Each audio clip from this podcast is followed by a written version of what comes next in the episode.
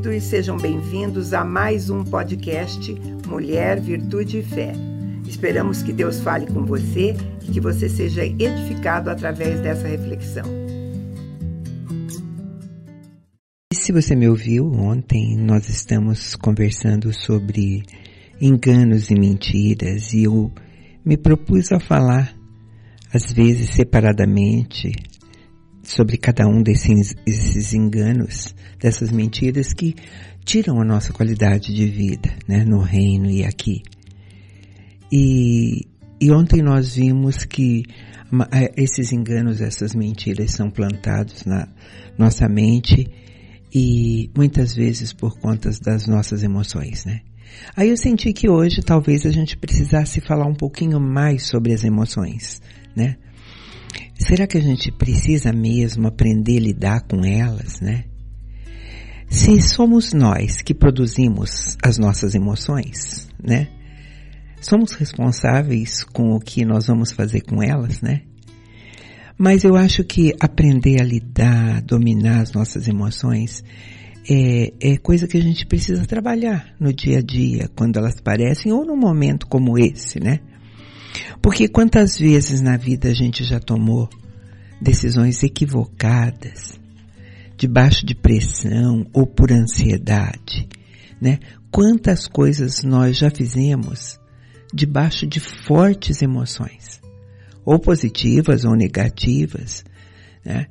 Também já ferimos pessoas com palavras, com atitudes, debaixo de circunstâncias emocionais, cujas consequências não foram boas. Então, emoções são forças poderosíssimas e mexem, sim, com a qualidade da nossa vida. E vale para tudo, queridos. Eu não estou falando de casos excepcionais. Eu estou falando do nosso dia a dia, de coisas absolutamente corriqueiras. Por exemplo, no, numa fila de banco ou numa fila de supermercado, coisa que a gente pega todos os dias. A mesma situação. Se eu entro na fila de um supermercado, no caixa de um supermercado, é, se eu tiver naquele dia super cansada, se meus pensamentos estiverem a mil, se eu tiver absolutamente é, apressada, se eu tiver nessa fila e por qualquer motivo, né, houver uma demora muito grande, o que, que pode acontecer eu debaixo dessas circunstâncias? Provavelmente eu vou ficar irritada. Eu vou permitir que emoções negativas me dominem. Eu vou começar a olhar para a pessoa que está ali no caixa e achar que ela é absolutamente incompetente. Achar que as pessoas que estão na minha frente são sem noção que são todas lerdas. E a chance de quando essas coisas estiverem na minha mente, a chance de eu ficar estressada é muito grande. E eu posso até falar algumas coisas ali, tomar atitudes ali, que não são boas e que eu vou me arrepender depois. Mas, se num outro dia eu estiver diante da mesma fila enorme, só que naquele dia eu tô mais tranquila, eu tô relaxada, eu não tô com pressa, né? É, o que que acontece? Eu posso olhar para aquela caixa de supermercado e pensar no meu coração, na minha mente, que vai ser, que é preciso ser uma pessoa muito especial mesmo para estar tá enfrentando tudo aquilo. Eu posso olhar para ela e sentir compaixão ao invés de sentir raiva, né? É, eu posso olhar para aquelas pessoas que estão na fila, né, que em outra situação eu acharia tão lerdas, e achar que como seria bom se elas tivessem outra noção ou pensassem de outra maneira. O que eu estou dizendo para você é que o nosso mundo interior, o nosso mundo interno, ele determina muito mais daquilo que nós vamos sentir do que as coisas do mundo externo. As coisas do mundo externo podem ser absolutamente as mesmas, mas o que vai estar tá valendo no momento é o que eu estou sentindo. Eu acho que eu fui clara com você, né? O mundo externo ele pode estimular sim sentimentos, mas eu sempre sou responsável pelo que eu vou fazer com eles. O que é realmente uma emoção, né? De acordo com a Wikipédia, que todos nós damos uma passada por lá, emoção significa uma experiência subjetiva, que está associada ao nosso temperamento, à nossa personalidade e à nossa motivação, né? É, emoção tem a ver também com movimento. Então, eu posso pensar que emoção, isso na raiz da palavra, né? Emoção é aquilo que nos move. E as emoções podem ser positivas. Bondade, compaixão, misericórdia, amor. São emoções que nos afetam positivamente e afeta também quem nos rodeia. Mas tem as negativas, claro, ansiedade, depressão, ira, raiva, rancor, orgulho, culpa, solidão. São estados de espíritos, estados de espíritos egoístas que afetam não apenas você, mas também as pessoas que estão ao seu redor, sua família, seus amigos, seu, seus colegas de trabalho, né? Baixo autoestima. Ai, quem será que não teve ainda, né, em algum momento? Mas também outras coisas, pecados não confessados, recordação, falta de perdão, problemas econômicos, problemas familiares de saúde, são circunstâncias sim que vão mexer com os nossos sentimentos negativos. E a palavra de Deus fala da importância dos sentimentos humanos, não tenha dúvida, mas ela nos exorta a ter sabedoria e conhecimento para lidar com eles. Primeiro porque Deus nos promete descanso, Deus nos promete liberdade e paz das nossas cargas emocionais. Lá em Mateus 11, 28, e todo mundo conhece esse versículo, Jesus diz assim, vinde a mim todos os que estáis cansados e sobrecarregados, e eu vos aliviarei. Então, nós como cristãos falamos nessas coisas, mas nós temos dentro de nós um Espírito Santo que nos ajuda a controlar essas emoções. Né? E para isso, basta a gente cultivar os frutos que esse Espírito dá, que são amor, alegria, paz, benignidade, bondade, fidelidade, domínio próprio. A palavra diz que contra essas coisas não existe lei, né? Então eu acho que aprender a controlar, lidar com as nossas emoções, é uma coisa que pode ser trabalhado neste nível mesmo, sabe? Onde Deus entra nisso, você pergunta. Né? Porque eu, quando eu falo disso para você, não estou falando nem como ciência, nem como psicologia, nada. Estou falando porque é uma área espiritual, né? Que a gente pode tratar. É, olha só um texto interessante que está lá em Lucas, em Lucas 12, 13, a gente vai ler assim. Alguém dentre a multidão lhe disse, Mestre, diz a meu irmão que reparta comigo a herança. Mas ele respondeu, Homem, quem me constituiu juiz ou intermediário entre vós? Eu quero lembrar vocês, queridos, que no tempo de Jesus havia muitos mestres nas ruas ensinando o povo sobre diversos temas e muitas pessoas recorriam a esses mestres. Nesse relato de Lucas, um homem vem e pede para Jesus resolver um problema de herança, que era uma coisa bem problemática naquele tempo, né? É, ele vem e, e pede para resolver, ó, diz para o meu irmão repartir a herança comigo. E Jesus estava falando sobre cobiça, né? Jesus estava dizendo que não pensassem só nas coisas de quantidade que eles eh, precisavam possuir. Olha, mas serve para a gente olhar por outro prisma. Às vezes, pensa comigo, não é Jesus que vai resolver algum tipo de coisa na sua vida. Ele está, olha o que Jesus estava dizendo neste momento e nesse texto. Será que eu preciso ser juiz entre coisas que vocês mesmos deveriam resolver? Então, é, uma coisa séria era achar que quem teria direito de ficar com essa ou, ou essa outra parte da herança, né? Quem merecia? Veja só, esse era o problema. Manda ele partir comigo. Quem merece dentro da família? Hoje, eu sei, hoje todo mundo e, a, e famílias levam essas coisas para advogado, para justiça, né? Mas todos os nossos sentimentos, eles foram projetados por nós dentro da nossa mente. E nós temos que dar conta deles. Então, há uma pergunta assim, será que juiz, eh, Jesus pode ser o juiz das nossas emoções? Né? É sempre? De vez em quando? Ou nunca, né?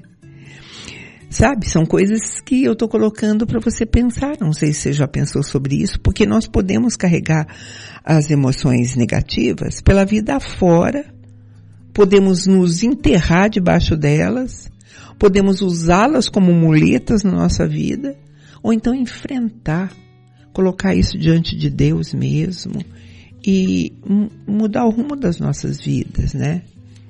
É, por exemplo, naquele exemplo que eu dei antes sobre na fila do caixa lá no supermercado, né? Você pode eh, dizer assim, fiquei muito irritado mesmo. A mulher do caixa era lerda e os que estavam na minha frente eram mais lerdos ainda.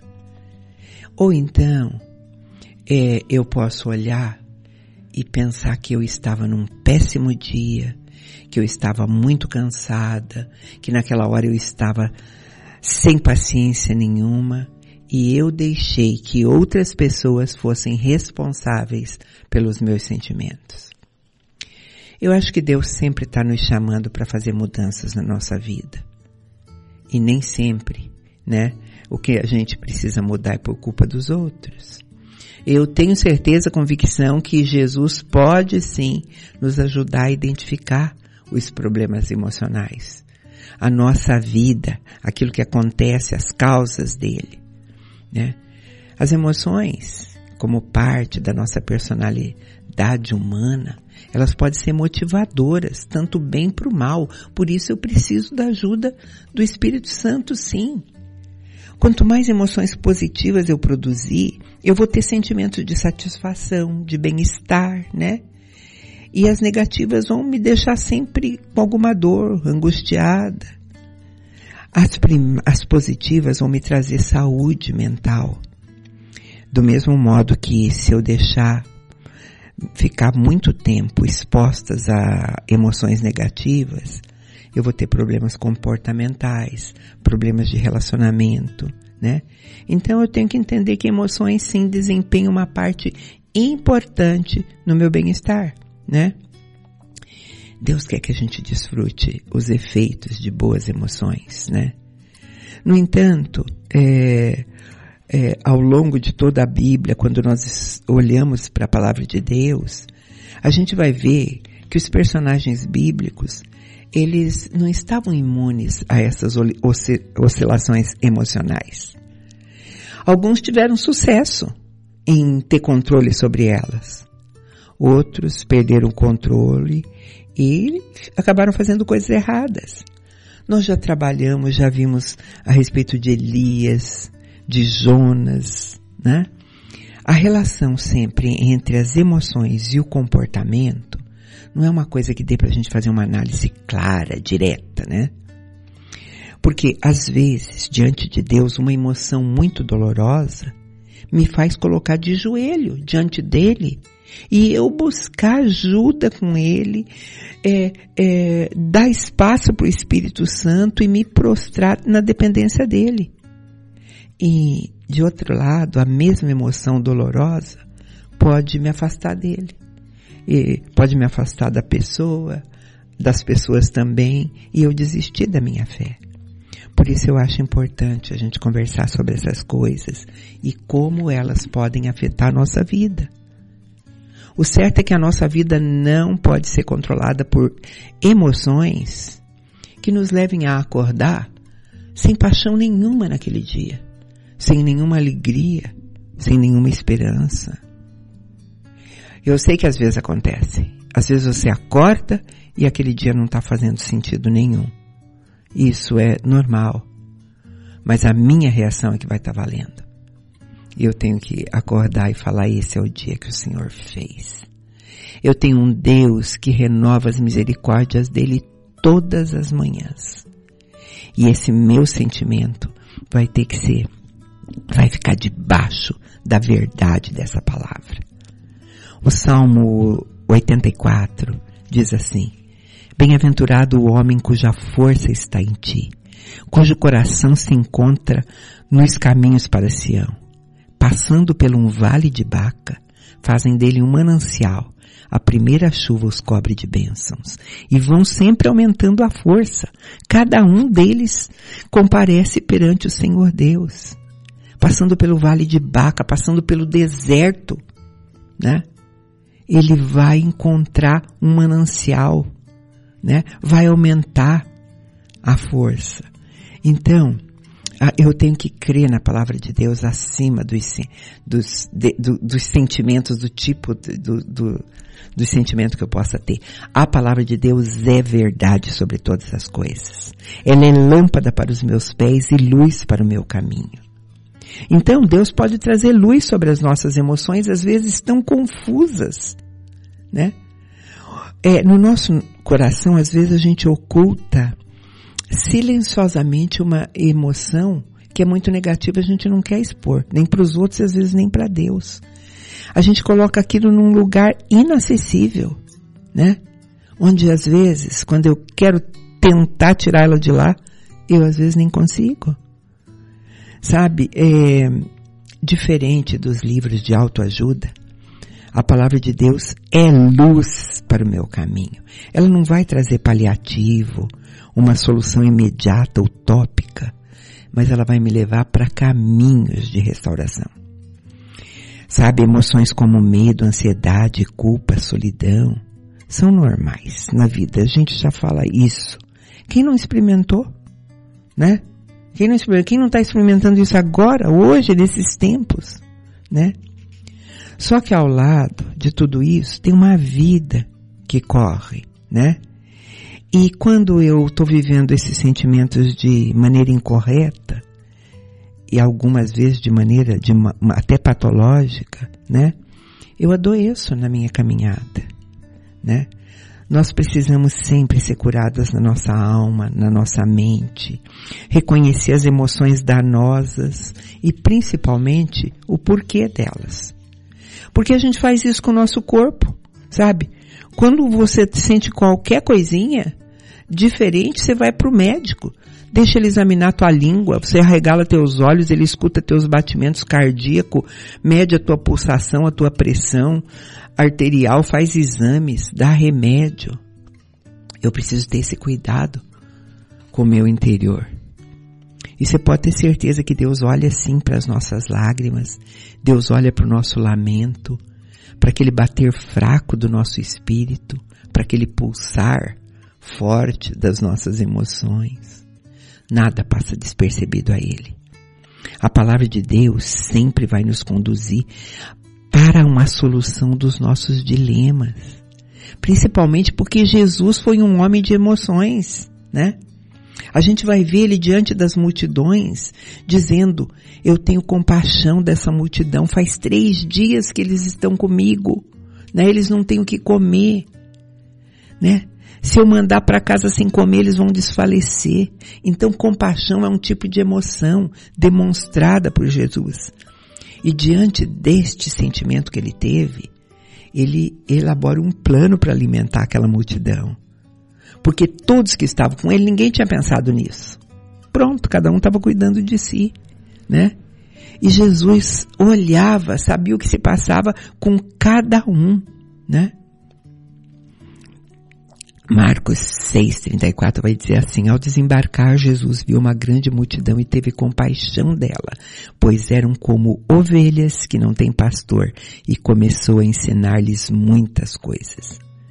Então não é só dó por não ter o que comer, é por não saber, por não ter direção, por não ter objetivo, né? Por não ter uma liderança. Então, antes de fornecer comida, Jesus sentia profunda necessidade de, de ministrar espiritualmente e passa a fazer isso, a ensinar sobre o reino. Vamos ouvir um pouquinho de música e eu volto para gente fechar essa conversa.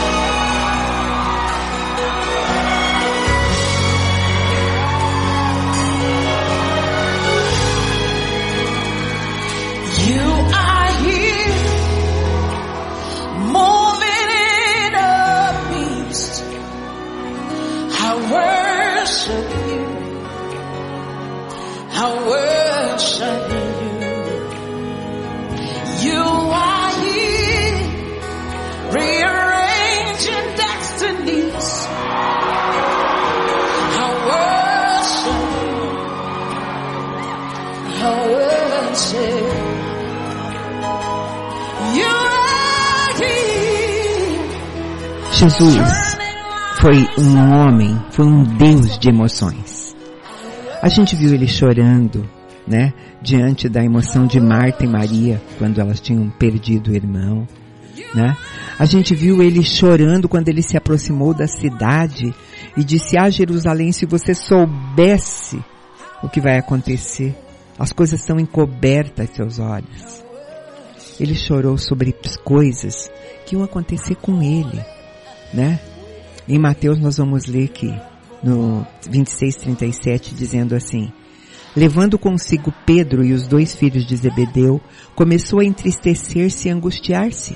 Então ele lhe disse, a minha alma está tão triste que eu estou a ponto de morrer. Ficai aqui e vigiai comigo.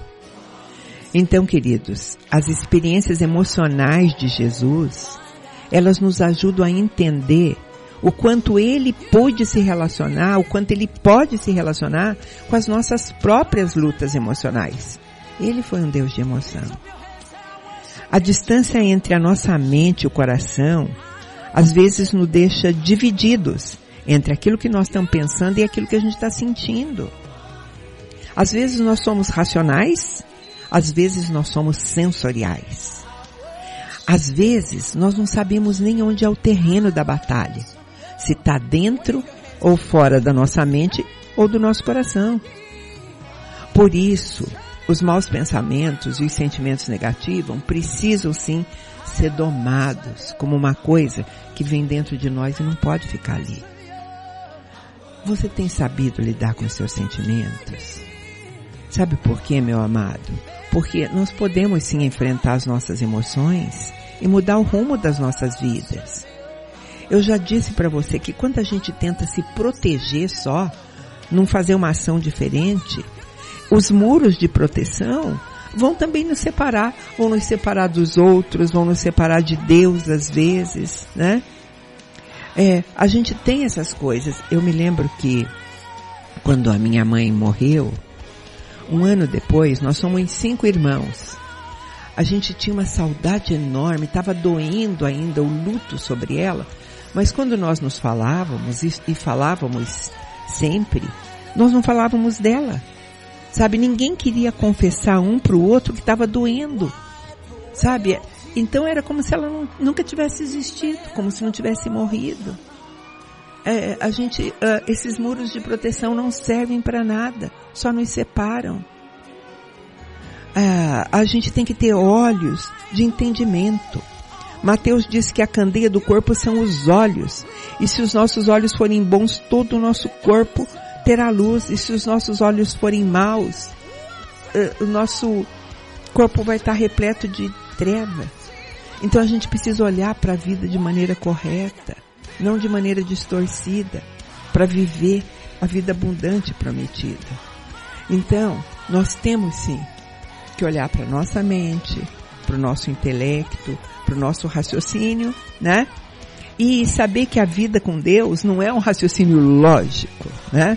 Ainda que também não seja uma coisa irracional, né? Não, pedi, não podemos permitir enganos, mentiras que nos atrapalhem, né? Não podemos deixar é, que perguntinhas como aquela feita no Ed, será que vocês não podem mesmo comer de toda a árvore do jardim? Atrapalhem a nossa vida em Deus, né? Devemos sim ter em mente aquilo que Isaías falou. Tu, Senhor, conservarás em perfeita paz aquele cuja mente, cujo propósito é firme, porque ele confia em ti. Eu me despeço de você, deixando você ouvir essa música linda. Deus te abençoe.